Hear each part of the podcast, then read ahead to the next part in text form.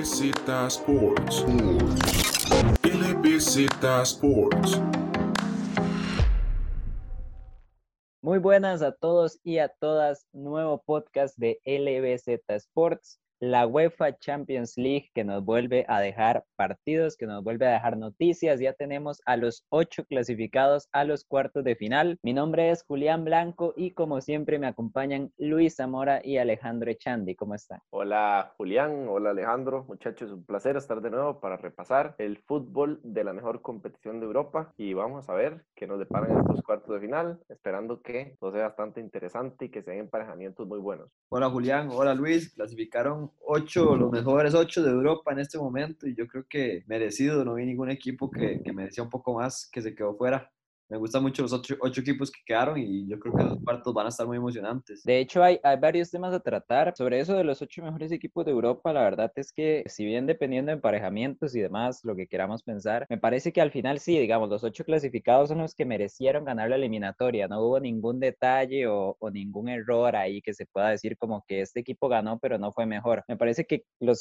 los ocho equipos que están clasificados son los ocho que jugaron mejor sus eliminatorias en general y no solo por detalle. Pero bueno, nosotros vamos a hablar solo de los cuatro partidos que hubo esta semana y como siempre vamos por orden. Entonces empezamos por los partidos del día martes y claramente hay uno más interesante que el otro, aunque al final los dos estuvieron muy, pues bueno, un equipo muy superior, la verdad. Pero bueno, es que el Manchester City, que tenía un 2 a 0 en la ida, en apenas 20 minutos se encargó de hacer un 2 a 0 en este partido de vuelta y cerrar la eliminatoria con un 4 a 0 global contra un Borussia Mönchengladbach que ha perdido 8 de los últimos nueve partidos y la verdad es muy triste. La verdad, quiero que empecemos hablando por ahí. ¿Qué le pasó? O sea, ¿qué consideran ustedes que pasó? Porque este Gladbach, la verdad es que no tiene pinta ni de Europa League para el año que viene. Julián, yo creo que el Gladbach tuvo un par de lesiones en ataque al inicio de la segunda parte de la temporada, justo después de que clasifican en su grupo como o sea, de, muy buena manera, venciendo al Real Madrid, al Inter, dejándolo por fuera,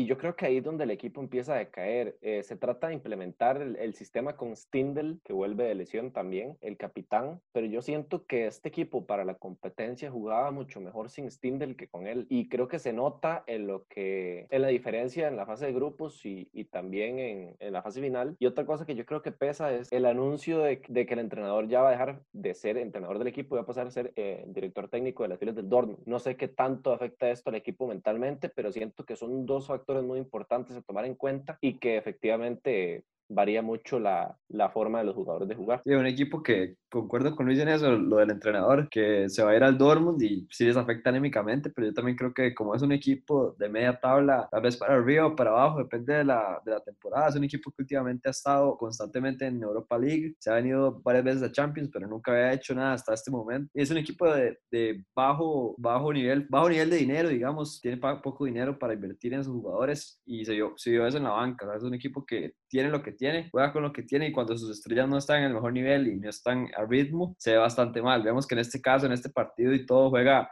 juegan bolos en vez de plea, digamos. Nunca pensamos, después de esa fase de grupo, que se echó plea, que era la figura de este equipo, el goleador, que en el partido más importante, donde, necesitaba más gol, iba a jugar en bolo. Un jugador que ha estado en el base, ha estado en Schalke, y ha buscado ese ritmo europeo, pero nunca ha sido el, jugador que, que, se espera que sea. En este partido se come una empezando que después seguidita llega el gol de Kevin De Bruyne si en Boro metía esa, el partido se ponía un poco más interesante, pero yo creo que era un Borussia que, que como dicen ustedes, o sea, sus figuras no están en el ritmo y eso se ve en la liga y también se ve reflejado en Champions. Acordémonos que en Champions empieza muy bien la fase de grupos, pero después se va desinflando y, pierde partidos claves. El Shakhtar le costó muchísimo. Y bueno, pasamos ahora de un equipo que está en una racha muy mala. Yo concuerdo con lo de Luis, para mí lo de Marco Rose sí, sí afecta bastante. De hecho, me parece muy mal manejado. No sé por qué se toman ese tipo, o sea, tal vez la decisión no está mal tomarla, pero porque anunciarlo de esta manera. Y Sobre Julián, todo... Eh, interrumpo un toquecito. Eh, me parece que lo que está haciendo el entrenador interino del Dortmund tampoco es malo. O sea, al rato le hubieran dado el chance de culminar la temporada y tal vez hubiera culminado un proceso interesante, los hubiera devuelto a una posición importante en liga. Entonces yo creo que es una decisión que tal vez no está mal tomada, pero sí es precipitada. Sí, sí. De hecho, viéndolo de esa manera, porque pongamos un ejemplo claro.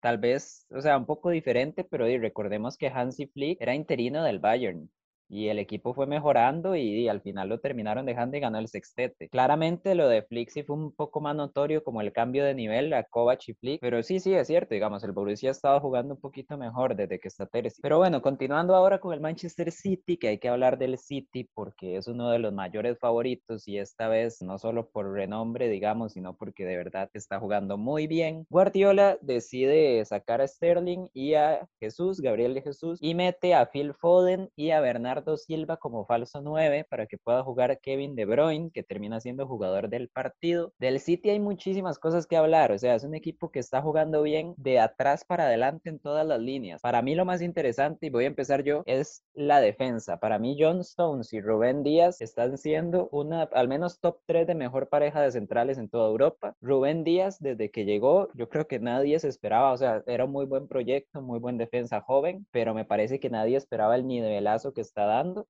Kyle Walker, que es como el que está pasando más desapercibido y ya eso es decir bastante, y Joao Cancelo, que con Guardiola se mete a jugar, o sea, empieza como lateral izquierdo, se mete a jugar como contención y la está rompiendo. Es impresionante lo que ha crecido Cancelo. Mucho mérito a Guardiola con el portugués y mucho mérito también lo que está haciendo la defensa del equipo y los dejo a ustedes para hablar de lo que quieran del Manchester City. Yo le voy a robar aquí la palabra a Alejandro. Yo quiero hablar del medio campo, que si ya eh, Julián habló de la defensa, que lo está haciendo muy, muy bien yo quiero hablar más del medio campo, hombre por hombre, eh, el planteamiento táctico de Guardiola me parece muy interesante. Sale con seis mediocampistas ayer y, viene siendo una constante. Cuando se fue el Kun lesionado eh, a inicios de la temporada y desde la temporada anterior, venía implementando esto de los falsos nueve, como decía Julián. A priori, Bernardo Silva era el que parecía que iba a ser falso nueve y lo fue la mayoría del partido. Pero lo que me interesa mucho es esa rotación de nueve falso que tiene el City, porque muchas veces vemos a De Bruyne llegando hasta arriba, muchas veces vemos a Foden colándose ahí. Gundogan, que viene haciendo una excelente temporada, muchas veces también se mete, de hecho termina marcando un gol como le legítimo 9 dentro del área. Y esto es muy importante porque también Mares y Rodri, aunque fueron los que menos estuvieron por ahí, tenían incursiones en ataque que al final derivaban en entrar al área. Entonces eso habla mucho de la movilidad que tiene este medio campo, que creo que es una de las principales virtudes de este Manchester City. Lo sabe aprovechar muy, muy bien y también rotar bien,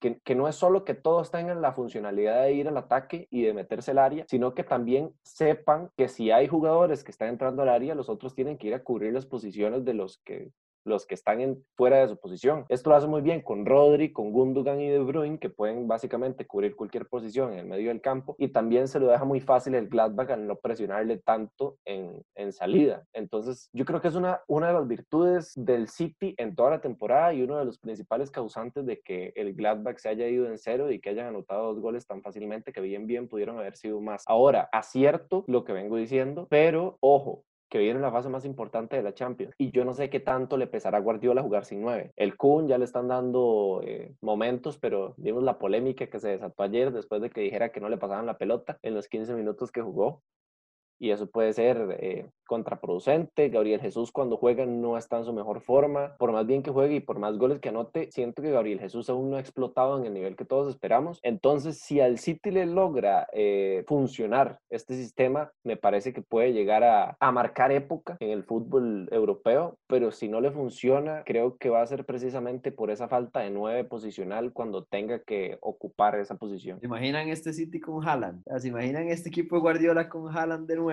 Sería algo increíble este, este equipo del City. Queda fuera en cuarto de final. Sería, es que más allá del meme del City, ¿verdad? En, en, Champions, siento que sí sería diferente también porque como ya dijo Luis Guardiola, es de tener un sistema de mucha rotación y todo. Entonces, o sea, Haaland es un jugadorazo, pero sí sería un Haaland diferente, yo creo. Es que sí, hay que ver, digamos, sí entiendo el punto de, de Alejandro, teniendo esa nueva posicional, creo que Guardiola ya dejaría este planteamiento y buscaría algo diferente, que no dudo que lo encontraría, pero sí, la diferencia es que Haaland es un poco más estático, pero igual, o sea, nadie niega su calidad. Tiene un equipazo del City y yo creo que sí hay que darle amor ahí a, a Ilkay Gundogan, que es un jugador que no, no lo veíamos jugar así desde sus principios principios sus primeros partidos, sus primeras temporadas con el Dortmund, un jugadorazo que, que, está creando de todo en esa media cancha. Lo único que no me, lo único que me da un poco de miedo a este equipo del City es la, es la contención. Vemos que esta alineación jugando con Rodrigo y Gundogan siempre, bueno, estas últimas temporadas ha sido así, pero no son dos jugadores tal vez tan defensivos. Un Rodrigo que, que sí es un poco más defensivo, pero me tira más aún. Para mí es como un Busquets 2.0. Así es, es un, es un, armador desde la media cancha y puede defender bastante bien. Pero en, en caso de toparse con uno uno de los más grandes ahí, tal vez me gustaría ver un Bayern Múnich en los cuartos de final, hay una final adaptada para que se vaya alguno de los dos. Yo pedía, yo pedía el City contra Liverpool, acuérdense, lo Ah, mantengo. cierto, City, Liverpool, no, es que Liverpool, ay, es que Liverpool es... No, pero Se la, sí, se la está jugando, se la está jugando, Luis. Es que ¿saben qué es? Que a Liverpool le sirve enfrentarse al City. Sí, Por, no, y, por es, ma- y es diferente también, sobre todo que los eliminaron hace dos años. Ajá. Y, no- y no, los eliminaron y era un momento ajá, no. y- y el- demasiado diferente. Eh, eh, sí, el Liverpool está supremamente eh, arriba y el, el City está muy normalito. Pero digamos, a, a lo que voy con esto es que sí es cierto, el City es favorito, por supuesto, pero sería un golpe de autoridad que le podría servir en Premier y en, y en Champions. Y además de eso, sería una manera como de medir fuerzas con un equipo con más jerarquía en esta competencia a uno que viene con mejor nivel, pero que tal vez estas instancias le quedan pesaditas. Entonces sería, creo que sería una muy buena eliminatoria, la verdad. Eso sí, el City, bueno, eso, eso, yo creo que los tres pensamos igual en eso. O sea, este es- ese es el momento para que el City dé, otra, dé ese salto, de lo mismo que hemos dicho en las últimas tres, cuatro temporadas, donde el equipo de Guardiola estaba ahí muy cerca, está muy cerca de llegar a, a semis, a la gran final el año pasado. Pero bueno, mientras buscamos cuál fue esa temporada en la que el Manchester City clasificó a semifinales de Champions League, pasamos a otro partido que este sí está, bueno, yo diría que hay un poquito más que hablar, o al menos eso parecía al principio, porque era apenas un 1 a 0, uno decía, ahí un 1 a 0 puede ponerse interesante, y la verdad es que fue Eh, todo lo Me contrario. permito interrumpir en este momento. Julián tenía toda la razón. El Real Madrid echó en la semifinal del 2016 al Manchester City por global de 1 a 0, 0 a 0 en la ida y 1 a 0 en la vuelta. Entonces, está, ahí, punto para Julián, pero es la única vez, tiene razón. Sí, es la única y con Pellegrini igual, o sea, es otro equipo básicamente. Pero bueno, vamos otra vez con el Real Madrid-Atalanta, un partido que, opinión muy personal, a mí se me hizo muy aburrido por la manera de jugar del Real Madrid. Y me explico, para que no piensen que estoy diciendo que el Madrid juega mal. Para mí el Madrid juega un muy buen partido. De verdad es muy bueno a nivel colectivo y a nivel individual. De hecho, me parece que tiene las mejores, o sea, las mejores actuaciones individuales de, de esta semana, si queremos verlo de esa forma. El problema es que el Real Madrid es un equipo que juega lentas. Digamos, al Madrid le sirven estos equipos como el Atalanta, que juegan tan rápido, porque el mismo Real Madrid, con la calidad de los futbolistas que tiene, como que les baja esa intensidad y al final termina jugándose lo que el Real quiere. Julián, pero es que yo siento que lo hace el propio. De hecho, lo comentaba yo en el podcast anterior. El Madrid lleva al el partido donde quiere, por eso yo le daba tanto mérito a Zidane. Yo sé que el Madrid tiene la capacidad de ser más vertical. Tal vez ahorita no tanto, pero en un- eh, con un- una temporada con más ritmo, sí puede ser más vertical. Pero sabe perfectamente que el Atalanta es un equipo que le va a complicar si juegan así. Entonces, por eso decide aburrir el partido. Pero realmente es mérito de Zidane. Sí, sí, o sea, a eso voy. Para mí es mérito del Madrid y, o sea, es lo que hacen, es lo que les funciona. Estoy un poquito en desacuerdo. Para mí el Real tampoco es un equipo que tenga esta capacidad de jugar así muy rápido. De hecho, siento, por eso siento que les costaría, dependiendo del equipo que le toque en cuartos, porque luego le toca un equipo de un poquito más de renombre y de más intensidad, podría pasarle lo que le pasó a los demás españoles en esta ronda. Pero bueno, el punto es que el Madrid sí juega un muy buen partido, el Atalanta termina siendo decepción. Y antes de hablar del Madrid, hablemos un poquito del Atalanta y de una vez les mando una pregunta. ¿Cuál equipo los decepcionó más, el Atalanta o el Leipzig? Leipzig, y por un montón. También, y básicamente porque el Atalanta no esperaba nada. Sí, yo también, exactamente.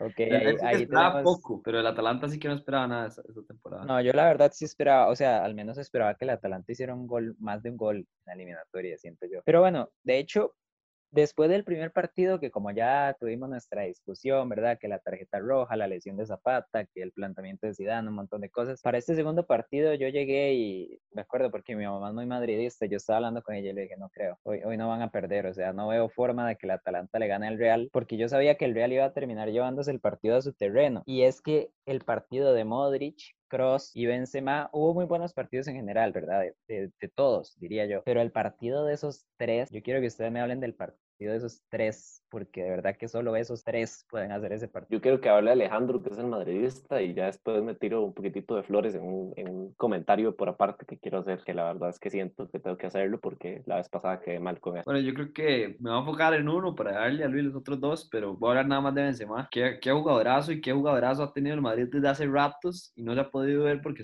no se pudo ver porque estaba Cristiano Ronaldo. O sea, es un, es un 9 que crea demasiado, es un arquitecto de, de prácticamente de 9. Es un jugador que todos dicen que tal vez es más parecido de Firmino, pero le, le queda corto un Benzema que crea mucho y además de eso, además de que crea, es, ese jugador, digamos, es un jugador para jugar como jugar- jugaría el City, es un jugador que puede hacer lo que sea, como un 10, es un jugador que puede tocar, que puede todo y además de eso tiene gol y además de eso puede ser un 9 referencial. O sea, en Benzema vemos cuando Lucas Vázquez le pone ese centro, que lo cabecea una vez, se ata al portero, cabecea otra vez y va al palo. Son jugadas que nada más Benzema hace porque de la nada cambia a ser un, un jugador que está creando, entra al área y pasa a ser un 9 referencial y con la cabeza es un jugador muy efectivo. Entonces, uno de los mejores 9 en este momento de- del mundo y yo creo que no se le ha dado el reconocimiento que, que, es, que necesita y es el jugador que ha mantenido a flote junto con Kroos y Modric a este Madrid. Totalmente de acuerdo con Alejandro en el 99.9% de las cosas que dijo. Eh, ahora quiero tocar el tema de media cancha, que fue lo que Julián propuso de primeras, eh, Modric y Valverde, voy a hablar yo. Con Modric tengo algo que, que no me puedo explicar. ¿Cómo con esa edad puede correr tanto? Es decir, o sea, yo lo veo en todas las partes del terreno de juego y no se, no se cansa, pone una asistencia, se mete al área, está defendiendo. Y, o sea, la verdad me parece incansable, tiene una calidad increíble. Me acuerdo de los primeros podcasts que grabamos, Alejandro se le cagó feo porque dijo que no merecía un balón de oro. No Tal merece, vez no no, merece. tal, tal vez no, pero eh, la calidad es indiscutible, digamos. Gana el balón de oro por el momento del hype en, en Croacia, pero yo creo que ha logrado mantener un muy buen nivel desde ahí, excepto la temporada anterior, que no destacó muchísimo, pero este partido es brutal. De hecho, me encantó muchísimo lo que generó y lo inteligente que fue para posicionarse en el, en el campo. Y lo de Valverde me parece increíble, lo vengo diciendo desde hace mucho tiempo, pero es que es un jugador demasiado inteligente. No, no duda cuando tiene que hacer una falta, no duda cuando tiene que incursionar al ataque. Es un jugador que mide perfectamente los tiempos del partido y yo creo que por eso, es o sea, es el futuro del Real Madrid. Digamos que está encargado de la media cancha del equipo siendo tan joven y bueno, es la referencia defensiva de, de este equipo y, y creo que es muy destacable. Y la cosa con la que me quería echar un poquito de flores es lo del partido anterior. Yo les dije que a partir del minuto 18, 19, que había sido la tarjeta roja, ustedes me dijeron,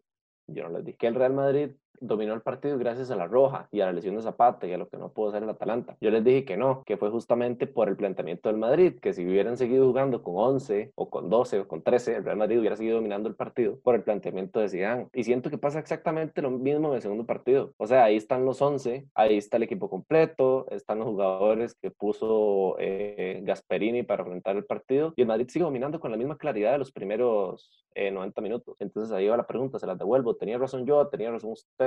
¿Qué, qué comentario pueden hacer a partir de ahí? Bueno, para, para responder la pregunta, creo que es un poco los dos.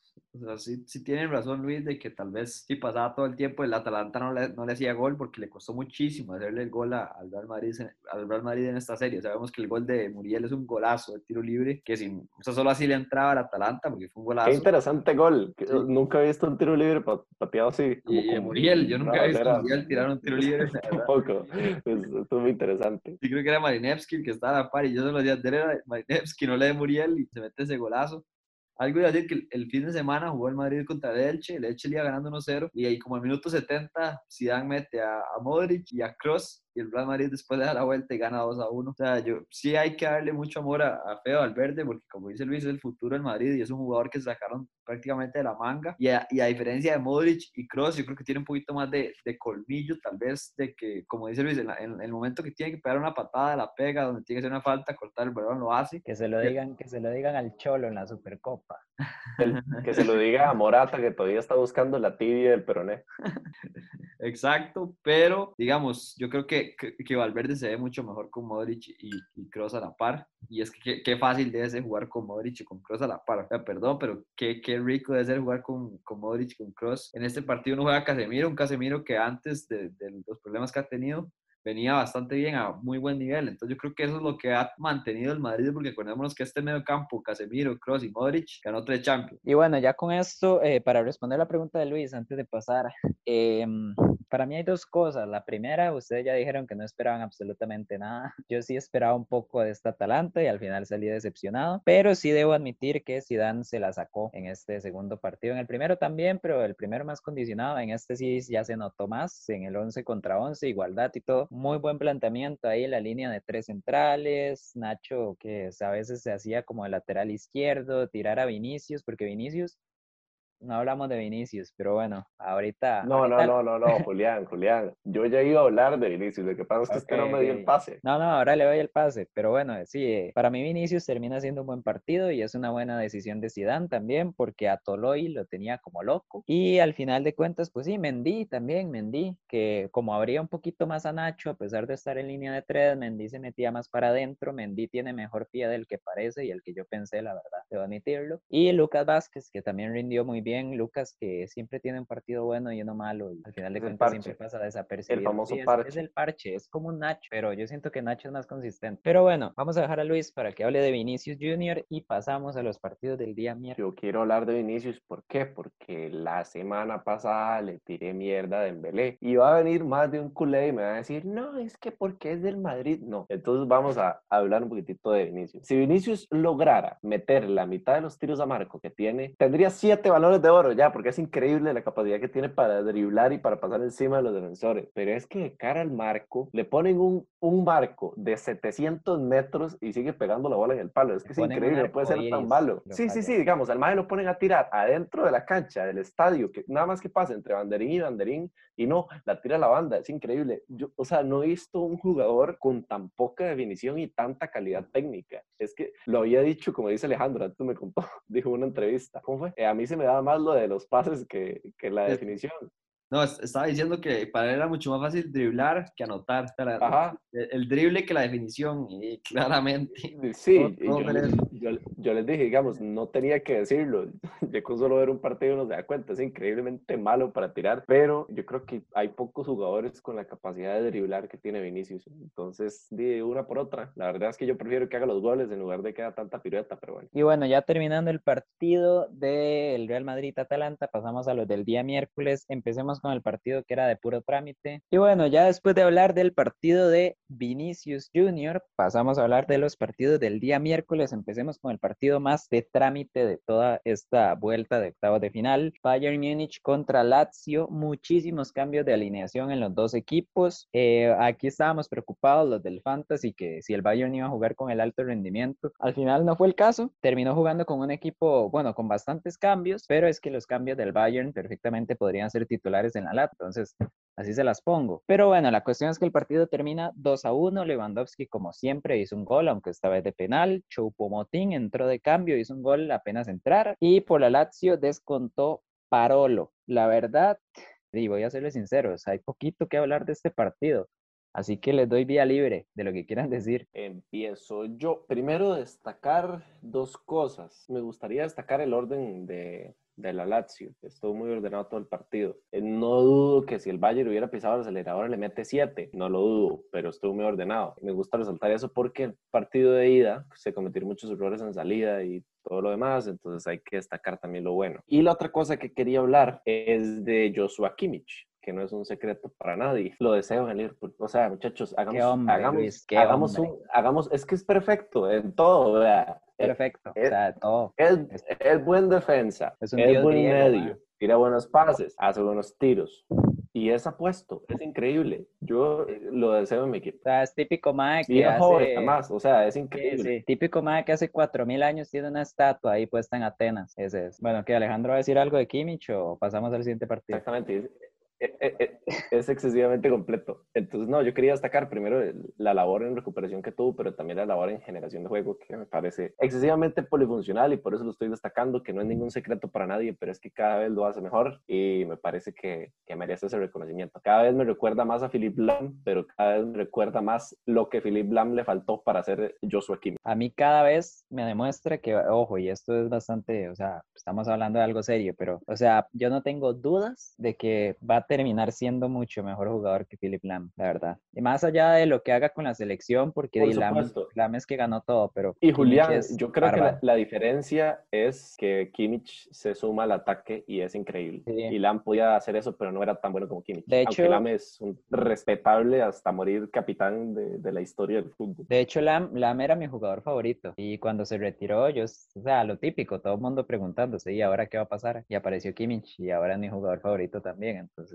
la verdad, estoy muy contento de las, de las poquitas cosas que le agradezco al Bayern. Además de, bueno, aunque ustedes van a pensar que soy del Bayern, pero bueno, eso es historia del pasado. Luis mencionó lo de la Además, de, no, eh, para que Alejandro no se sienta mal, le agradece eso, la liga pasada, la liga anterior, la liga tras anterior, la Champions pasada, el Mundial de Clubes, todo, todo eso que ustedes pueden imaginarse El- que ganó el no Bayern. crea, el, el sextete también lo agradezco porque me hace mucha gracia que ya los del Barça no pueden usar eso como, como argumento, digamos, de que son los más Pero grandes. el, Ahora, el sextete del Bayern no tiene nada que ver con el del Barça. Bueno, eso es historia para otro podcast porque aquí estamos hablando del partido contra la Lazio, que yo les dije que había poquito que decir y ya ven por dónde nos estamos yendo. Quería hablar de la polifuncionalidad que, dijo, que dijo Luis. Eh, me llama muchísimo la atención un cambio que hace Flick mete a Davis a jugar de lateral izquierdo, que es la posición de él, o bueno, la que lo usa Flick. Lucas Hernández, que estaba de lateral izquierdo, pasa a jugar de defensa central, que a Luis le encanta. Y Alaba, que estaba de defensa central, pasa a jugar de contención y es el que le pone la asistencia a Choupo-Moting. La verdad es que el Bayern, aparte de que tiene muy buen equipo, tiene mucha polifuncionalidad, como digo. O sea, Lucas Hernández ni siquiera es titular, pero ya pueden ver que en un mismo partido puede jugar dos posiciones sin ningún problema y los que están en otras posiciones acomodarse y la verdad es que yo creo que nadie quiere encontrarse ni al Bayern ni al City en cuarto y con eso se la dejo Alejandro, a ver qué quiere decir. Que sí, Julián, que el City con el Liverpool, Julián, que sí. Bueno, que Luis quiere encontrarse al City, yo no quiero que el Chelsea se encuentre al, al Bayern, la verdad. Pero quiero si que no el Bayern se encuentre al Bayern. Pero bueno, No, no, al Bayern no, al City. Bayern no quiere. Bayern que se vaya con el Porto. que lo saque el Porto. Sí, si el Porto saca al Bayern, es de agarrar a, a Pepe y ponerle una estatua en Atenas también. Sí, sí, también. No, nada más mi comentario va a ser, estoy de acuerdo con todo lo que dijeron de Kimmich, que jugadorazo, me- encanta que pueda jugar tantas posiciones, yo creo que si lo ponen de 10 también sería buenísimo, hasta yo creo que delantero centro sería bueno, es que es increíble todo lo que puede hacer, pero yo hablar un poco nada más y a felicitar a David Alaba, que es un jugador que ya se sabe que no va a seguir con el Bayern el próximo año, pero ha seguido el nivel, ha mantenido el nivel y parece que quiere ganar la Champions otra vez con este equipo, me gusta De mucho hecho, Termina el partido como capitán. Termina el partido como capitán, de hecho, o sea, todavía sí. tiene mucho peso en el equipo. por eso, y y hablando un poco de, de entrenadores del Borussia Mönchengladbach y estos jugadores que ya se sabe cuando se van, digamos el caso de Arthur con el Barça que ni quería jugar, este, este caso de David Alaba ya sabemos que es un cambio por decisión, pero muy bueno lo que está haciendo. Y bueno, yo creo que con esto podemos dejar el segundo partido. Como les digo, un partido totalmente de trámite. Eh, la verdad es que, es que sí, no había mucho que hablar. Y, y no, La Lazio- me parece interesante comentar nada más, Julián. La Lazio salió básicamente que con, con un equipo B, ¿verdad? Sí, o sea, de hecho eso, eso iba a mencionar. O sea, vuelve Radu, que Radu sí era titular y le manda un patadón a Lewandowski, que la verdad aquí, aquí Venegas se queda tirado cinco minutos y le sacan roja al defensa, pero bueno, allá en Europa eso es una amarilla y Lewandowski se levanta rápido. Eh, Marusic, que es carrilero. La, la patada, la patada que le mete, si no me equivoco, fue Saúl. no sé si fue a, a, a Havertz o a quién, pero mete un patadón en media cancha. No sé. Coque, Coque, Sí, sí. Coque por unas patadas también. Coque hoy estuvo muy fuera, la verdad.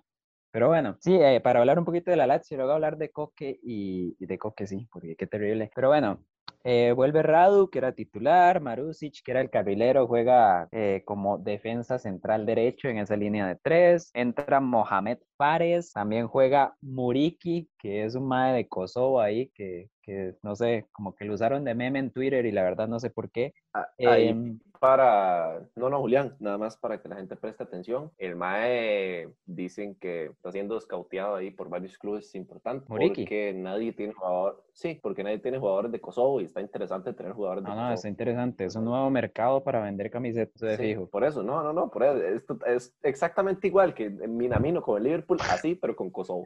Pero bueno, em, y juega Escalante, que juega en lugar de Lucas Leiva. No sé, la verdad es que hubo varios cambios. De hecho, Barrio Escalante. debo admitir, de, de una vez les pregunto a ustedes, tipo- les da prisa. así, Así tipo pregunta por encima, porque yo la verdad lo desconozco, tengo que ser sincero. ¿Por qué no juega inmóvil? ¿Alguno de ustedes sabe? No. De- para que no se desgaste eh, perdiendo tiempo en el partido, sí. Listo. Porque- porque Decisión técnica, pero bueno, Sí, aquí sí. está. Yo creo que este es el mejor análisis de los que hemos hecho hasta ahora. Es que Pero es bueno. cierto, digamos. No juega inmóvil, ¿qué más? No ¿Qué juega inmóvil, no juega Lucas Leiva, lo Ajá, eh, y Caicedo, que también podía ser una variante interesante, tampoco jugó. Atzari que se dislocó eh, un dedo, no les digo, es que hasta eso. Ajá.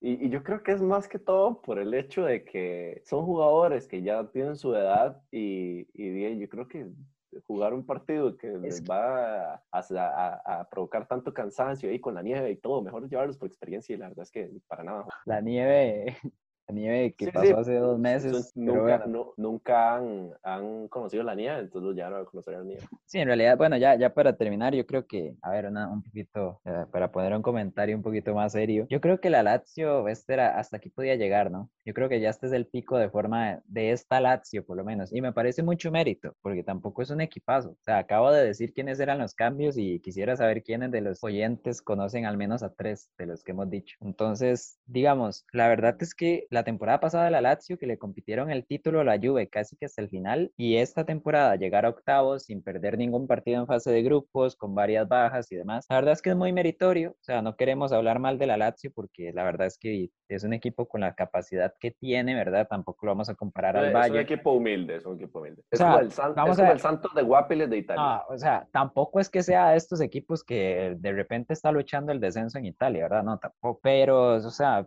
vamos a ver, es un equipo que para llegar a octavos y demás y, y haber peleado la, eh, la liga el- la temporada pasada, yo creo que ya es bastante positivo. Y, o sea, terminan goleados por el Bayern en el global, pero tampoco es para irse totalmente, pues, enfadados, digamos, con el equipo. Y pasemos a la que parecía, y en realidad, vamos a ver, no parecía, era la eliminatoria más interesante de todas hasta que el Atlético llegó a no hacer absolutamente nada en 180 minutos. En el primer partido, porque se echaron atrás a buscar un 0-0, algo que ustedes criticaron mucho, yo no es que lo critique, pero ya me lo esperaba. Y en este segundo partido, el Atlético, que también me lo esperaba, trató de ir un poquito más arriba y aquí es donde quiero hablar del meritazo del Chelsea, el Atlético trató de ir un poquito más arriba, como digo, y el Chelsea no lo dejó. O sea, y, aquí quiero, para mí hay dos cosas. La primera es que el Atlético juega espantosamente mal y la segunda es que el Chelsea no le dio ninguna oportunidad a ese espantosamente malo Atlético de meterse en la eliminatoria. Entonces creo que hay mucho mérito de un lado y mucho demérito del otro lado. Como yo soy el colchonero y de hecho también soy el blue, eh, me voy a dar la libertad de cerrar. Entonces, voy, voy con ustedes. Bueno, yo quiero empezar a- hablando de- del equipo del Chelsea y nada más quería decir que qué bonitas las líneas de tres, ¿verdad? Ahora vemos el Chelsea jugando con línea de tres, el Madrid también jugando con línea de tres, ahora los, los equipos están... Línea de tres parejo, eh, el Barça, el Atlético, Barça. que no le sirve, pero también... No, al, al Eh, Atlético le ha servido. O sea, aquí no le sirve, pero en Liga Julián, le ha servido Julián, mucho. la Liga verdad. Española es un chiste, Julián. No, la Liga Española es un chiste. Eso es un debate también, pero bueno, vamos a estar. a- De hecho, eso sí lo quería tocar un poquito más adelante. Ahorita hablemos del partido y después hablamos de lo que le está pasando a la Liga Española. Y un equipo del Atlético que trató de proponer y como dicen ustedes, nunca pudo. Y además de eso, el Chelsea pegó cuando tenía que pegar. O sea, el Chelsea le pegó como pega o pegaba el Atlético temporadas anteriores, cuando el Atlético hacía sus buenas corridas en Champions. Cada oportunidad que tenían de contragolpe era, era prácticamente medio gol cuando salían corriendo en medio campo. Y eso pasaba, es, este, este partido, eso fue lo que pasó en este partido con el Chelsea. Me gustó mucho lo de, lo de Havertz, lo de Sijic, lo de Kanté, que fue el jugador del partido. Partidazo, corrió por todo lado. Sabemos que al minuto 88 se pegaba unos piques y comandaba otros contragolpes. James me gustó mucho por la derecha. En realidad, todo el equipo del Chelsea me gustó. Kovacic, que es un jugador que en el Madrid no tuvo oportunidad, aquí lo está haciendo bastante bien. Un Sijic que mete gol y un Sijic que venía desde hace rato, no se hablaba de Sijic, desde el año pasado con esa temporada con, con el Ajax que tuvo tan buena. Y es un Sijic que de calidad para mí está entre los top de Europa. Es un jugado- jugadorazo zurdo, además de eso, bastante complicado de marcar y, aquí pone peso y, y lo que me gusta más de este Chelsea es que vemos que tiene nuevas figuras y todas las figuras están jugando en conjunto, entonces me, me gusta mucho lo que está haciendo Thomas Tuchel con este equipo y del lado del Atlético es que el Atlético, perdón, pero es que el Atlético no juega así, un Atlético que trata de tener el balón, posiciones largas es lo que busca y es un Atlético que además de eso, en este partido yo pensé que lo que más iba a tener es actitud e intensidad y fue lo que menos tuvo en realidad. Yo tengo una pregunta para nuestro amigo el Blue, que anda roqueando una camisetilla del Chelsea en la época Terry Lampard y Ricardo Carvalho también. Poco se Eh, diga que hace unas horas tenía la del Atlético, ¿verdad? Julián, ¿por qué no jugó Christensen? Eh, mira, no sé.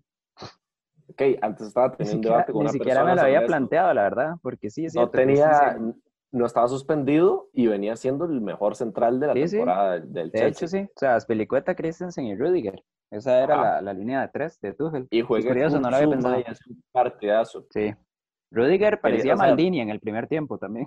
Yo quiero hablar del, del Chelsea un poquito, del Atlético otro, poqui- otro poquito para dejar a, Julián cerrar. Toda la línea defensiva del Chelsea demasiado limpia, demasiado pulcra. O sea, partido perfecto de lo que se puede esperar de una defensiva. Y en esta defensiva también cuento a Rhys James y a Marcos Alonso, aunque no ocupen tanto la posición defensiva en el partido o por lo menos en la totalidad es. Kanté, se- yo no entiendo por qué Kanté de vez en cuando está en la banca. O sea, No, es que. alguien es que me explique o sea, por, por eso iba a decir yo, no es no es titular. titular fijo.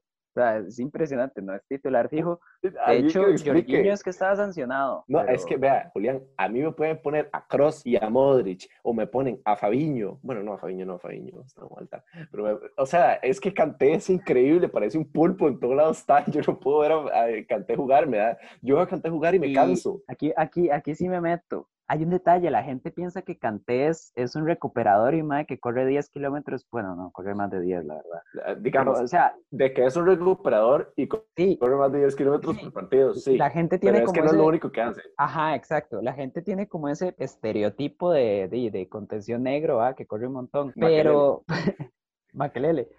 Pero en realidad, en realidad, Kanté con balón es buenísimo. O sea, que hace muy unas ágil, es muy, conducciones, muy hace unos ágil. pases, es muy inteligente. O sea, es un jugador muy completo y, y muchas veces la gente solo lo ve como el recuperador y no, para nada, es Sí, mucho más Sí completo. que es cierto que de cara a Marco tiene sus carencias, pero vamos a ver, en, en medio campista de contención, tampoco le vamos a exigir que tire como, como, como el bicho, ¿verdad? Pero destacable, muy, muy destacable lo de Kanté. Kovacic muy bien, eh, muy, muy infravalorado Kovacic, me parece interesante. Las incursiones en ataque de Marcos Alonso y Rhys James, otra cosa muy importante, más que todo Rhys James. Marcos Alonso es muy seguro, pero Rhys James como que se atreve más a tener esa pegada y esa llegada a, a tres cuartos de cancha y me encanta. Sijic, Havertz, Werner. Sijic, crack, muy bien, ya lo acotó eh, Alejandro. Havertz tiene una racha de 3, 4 partidos que lo viene haciendo muy, muy bien, aunque no se le da tanto esto de aparecer en el marcador con asistencias y con goles, pero sí está jugando muy buen fútbol. Y lo de Werner lo quiero tocar porque yo soy el defensor de estos delanteros que les exigen más que solo hacer goles, que esos son los que me gustan. Em, es increíble. Esta temporada en el Chelsea para muchos les va a parecer un fracaso, para mí no. Está teniendo una muy buena temporada, pero es que el rol que cumple en este Chelsea es el de organizar el ataque del equipo. A veces le tocaba salir por una banda, a veces le tocaba por la izquierda, por la derecha. Sí es cierto, le falta acierto a gol, pero es que es un jugador que en cualquier momento lo va a encontrar y cuando encuentre ese acierto a gol va a ser imparable porque es que con la pelota es increíble. De hecho, mete una asistencia muy buena el día de hoy y además de eso es que no es un jugador que no encuentre el gol porque no lo intenta, porque es que pasa merodeando el área rival a cada rato y es que simplemente anda con mala leche, pero cuando llegue a encontrar esa forma, se va a meter entre los delanteros top, top, top de Europa. Ahora, quiero irme para el otro lado porque ya hablé mucho del Chelsea. Qué patético el Atlético. Total. O sea, me parece increíble que un equipo pueda generar tan poquito peligro en dos partidos. Y es con increíble. también. Con e- es que, vamos a Sí, ver, con ese tres o cuatro temporadas, el Atlético tenía un equipo para llegar a, a finales de, la Liga Española y pelear, pero no tenía un equipo para llegar a las finales de Champions y aún así llegaba por el compromiso que tenía el club, porque había jugadores muy polifuncionales que se adaptaban a la idea de Cholo Simeone, etc. Pero es que ahora tiene un completo equipazo es el mejor equipo que le he visto al Atlético de Madrid, yo creo que en mi vida, porque la verdad es que sí, soy sincero. Y es que no, no genera nada, no genera peligro. Vemos que Joao Félix es el único que tiene un partido decente porque lo intenta, intenta driblar, aparecer, tiene un par de tiros peligrosos, pero es que es increíble. Sale Carrasco y que y Cholo saque a Carrasco a medio partido, da mucho que desear para un Atlético que necesitaba remontar una serie. Eh, en medio campo, los dos jugadores estuvieron muy mal, volando patadas, no sabían redirigir el juego. Llorente, más o menos, vamos a ver, no fue un partido destacado ni tampoco lo hizo tan mal. Xavi, ¿qué clase de Alexander Robinson y Elías Palma es este? Yo, yo quiero que haya constancia de que Luis tenía Savich en el Fantasy. No, pero es que Pues viene está- increíble en el Atlético, Julián. Sí, no, está teniendo una temporada, el mejor central del Atlético esta temporada en realidad. Pero, pero alguien que me explique cómo uno ganando en una jugada a favor en el área pro de- del otro equipo, en el área pequeña, ¿para qué meten? cua- O sea, ¿qué clase de, de, de, de Gabriel Padilla con contra, bar, hace eso? O sea, esa jugada, si no la pita el árbitro, el VAR está ahí y la pita. O sea, no hay Y- forma de que no la piten. Es increíble, es increíble. Y bueno, los laterales malísimo. Trippier es el que se, que se equivoca en el gol, no hace una falta que tiene que hacer. Eh, hace un centro mal, es pésimo, la verdad. Suárez, nada, nada de Suárez. No. Y una cosa con la que me quiero meter mucho. Hace una temporada, en estas mismas instancias, Oblak viaja a Anfield y se convierte en Lev Yassin, combinado con Neuer, combinado con Navas, combinado con el Espíritu de Dios, y le ataja todo lo que puede atajarle a Liverpool. Como 25 tiros a marco, pues llega Hakim Ziyech, le tira a la palma de la mano y decide quitar la palma de la mano para que la bola la pase. Me parece increíble, o sea, me parece una vergüenza comparado con el nivel que muestra siempre Oblak. Y me parece una vergüenza también que los aficionados del Atlético de Madrid tengan tan autocrítica con su equipo y todavía quieran al Cholo en su equipo, porque este proceso ya se acabó y es un equipo que ya no genera en defensa lo que generaba, que ese es el, el, punto fuerte del Cholo, y en ataque no sabe qué hacer. Y bueno, ahora sí voy a empezar yo con el Atlético para seguir con lo que decía Luis y seguir sobre todo con lo del Cholo. Hay dos corrientes aquí. Están los que dicen que el Cholo es una leyenda y que se sabe readaptar, por decirlo así, y entonces que hay que seguirle dando un poquito más de chance, al menos hasta que termine el contrato, que en realidad sí, hasta que termine el contrato. Y estaban los que piensan como yo, que el Cholo ya necesita, o sea, que el Atlético necesita un cambio de aires. Y me explico de la misma manera que lo estaba explicando ahora con Luis y Alejandro, pero en privado. El punto es que cuando el Cholo logra todo lo que logra, que es muchísimo, porque la verdad muchísimo, es, o sea, es un equipo, tiene a Raúl García, tiene a Arda Turán, tiene a Tiago, tiene a Gaby, tiene a Diego Costa jugando brutal. O sea, es un equipo Y a Godín y Miranda, brutal, o sea. Julián, no se, re- no se refiere cuando se ponía brutal y empezaba a volar puñetazos, sino brutal cuando jugaba. No, brutal de que jugaba muy bien. Godín y Miranda, o sea, para mí eran la mejor pareja centrales del mundo. Y entonces es un equipo que además de que lo armó el Cholo, es un equipo hecho para el Cholo, digamos, está hecho a medida del Cholo. Si él tuviera que haber elegido un equipo, probablemente hubiera elegido el equipo que tuvo. El problema es que, ok, ya el Atlético empieza a hacerse regular en estos partidos, ya empieza a competir la liga todos los años, ya empiezan como a llegar las, las expectativas, digamos, ya empiezan a llegar las expectativas, empieza a llegar el dinero, empiezan a llegar las contrataciones de peso. ¿Cuál es el problema? Que un Gaby se retira, un Tiago también, un Godín ya no da el rendimiento, se va del equipo. Entonces, ese equipo que tenía el Cholo, de repente ahora es un equipo de contrataciones muy buenas, de jugadores que tienen buen carácter, buena actitud y demás, pero ya no son jugadores del Cholo. Y siento que se nota mucho. O sea, en el a tal nivel que Simeone empieza esta temporada usa línea de tres, como ya dijo Luis, que le ha funcionado. O sea, la línea de tres le ha funcionado mucho al Atlético y de hecho por un momento me hizo pensar a mí como, ok, tal vez se pueda cambiar un poco. Pero bueno, si llegamos al partido más importante de la temporada y volvés a meter el 4-4-2 de toda la vida y tras de eso, como dijo Alejandro, el equipo no tiene la actitud de antes y yo creo que, o sea, ahí es donde me llega el, el sabor amargo que me deja este Atlético a pesar de la buena temporada que ha estado haciendo hasta ahora. Entonces, a lo que yo voy, para mí el Cholo es un grandísimo entrenador, para mí es muy bueno, pero el problema es que no siento que los jugadores que tiene en este momento en plantilla sean los jugadores de él, o sea, que sean los jugadores que él necesita para su idea de juego. Y me parece que algún otro entrenador, no quiero dar nombres, pero me parece que otro entrenador con otra idea de juego que pueda incorporar a un Carrasco, a un Trippier, a un Lodi, a un Coque que tiene muchísimo fútbol, podría funcionar bastante, porque como ya dijimos, el Atlético tiene mucho talento, pero El problema es que siento que no se está adaptando ese talento o no se está adaptando la plantilla que hay con el entrenador que hay. Julián, Y- mójese, ¿cómo que no va a decir nombres? No, no voy a decir nombres. Es que, a ver, diga- nombre, diga para nombre, decir Julián. nombres, para decir nombres tendría que, que pensarlo mejor, ¿verdad? Como, ok, ponerme a ver, ok, está este, este, este entrenador y demás. Así de primera se me viene a la cabeza Pochettino, pero no lo tengo tampoco tan claro, siendo sincero. Hagamos esto. En el siguiente podcast tiro nombres. Porque de verdad, o sea, tampoco quiero tirar nombres al aire, pero sí me parece que este equipo está para más y para jugar diferente a lo que lo hace. Y para terminar, porque ya hablamos bastante del partido y para terminar también con algo positivo es que yo, pues bueno, también soy aficionado al Chelsea, quería que ganara el Atlético, pero, o sea, si va a perder contra alguien el Atlético, que sea contra el Chelsea. Qué bien le vino Thomas Tuchel y todavía más que eso, qué rápido. O sea, es, es muy poco tiempo. O sea, si nos podemos saber, lleva menos, que lleva menos de mes y medio, yo creo. Qué bien le Sí. hizo que se fuera el O sea, está invicto, juega la línea de tres. A mí siempre me gustó la línea de tres desde que estaba Antonio Conte. Aspilicueta de central derecho es maravilloso. O sea, ya la- los jugadores, la calidad que tiene arriba parece que se está adaptando. Y para terminar con un último comentario, me parece que la salida de balón del Chelsea es top 3 de Europa, al menos por lo que vi hoy. Qué increíble. O sea, Luis lo dijo que la defensa jugó muy pulcro, yo sé que se refiere a un todo, porque la defensa jugó muy pulcro no solo en defender, sino con balón, o sea, qué increíble la salida Julián, es que esa es la ventaja de tener a Spilicueta de central. Y esa también es la ventaja de que Rhys James y Marcos Alonso bajen al recibir esas pelotas que tanto Suma como Rudiger le, le distribuyen al, al Chelsea. Y dejemos hablar a Alejandro porque ya se nos va a dormir, Julián. No, yo creo que,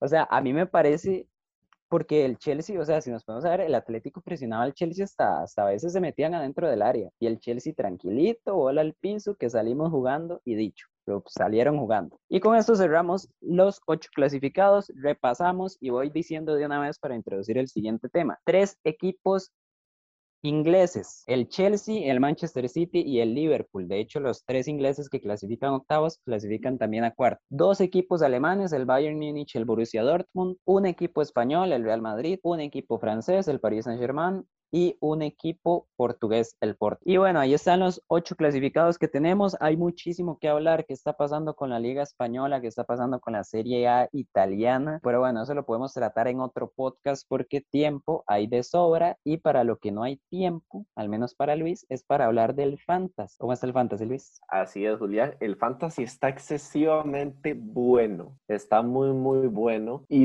y he de decirlo porque hay varios que hacemos una jornada muy, muy buena, excelente. Incluso bajamos de posición.